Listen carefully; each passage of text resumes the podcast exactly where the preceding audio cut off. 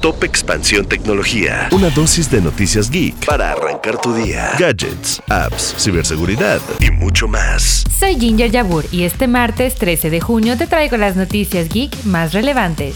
Tecnología. Usuarios de Reddit se unieron para protestar y apagaron más de 100 subreddits. Esto en forma de mostrar su inconformidad por los próximos cambios en la API de la plataforma, pues ahora ya no serán gratuitos.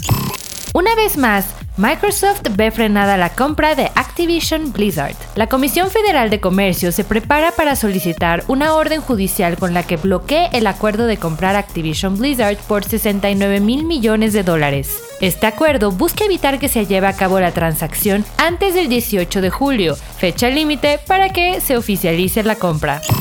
¿Sabías que puedes detectar si un texto fue escrito con ChatGPT? OpenAI, la misma compañía que desarrolló al chatbot, también desarrolló una plataforma en donde se puede poner a prueba un texto. Únicamente tienes que copiar y pegar el contenido para que éste lo analice y muestre un resultado. Tecnología. Y si quieres saber qué se presentó en el Xbox Showcase, puedes escuchar el nuevo episodio de Geek Hunters. También te recordamos que puedes encontrar nuestros videos de tecnología en el canal de YouTube de Expansión y que puedes leer nuestros textos en expansión.mx diagonal tecnología. Esto fue Top Expansión Tecnología. Más información. Expansión.mx diagonal tecnología.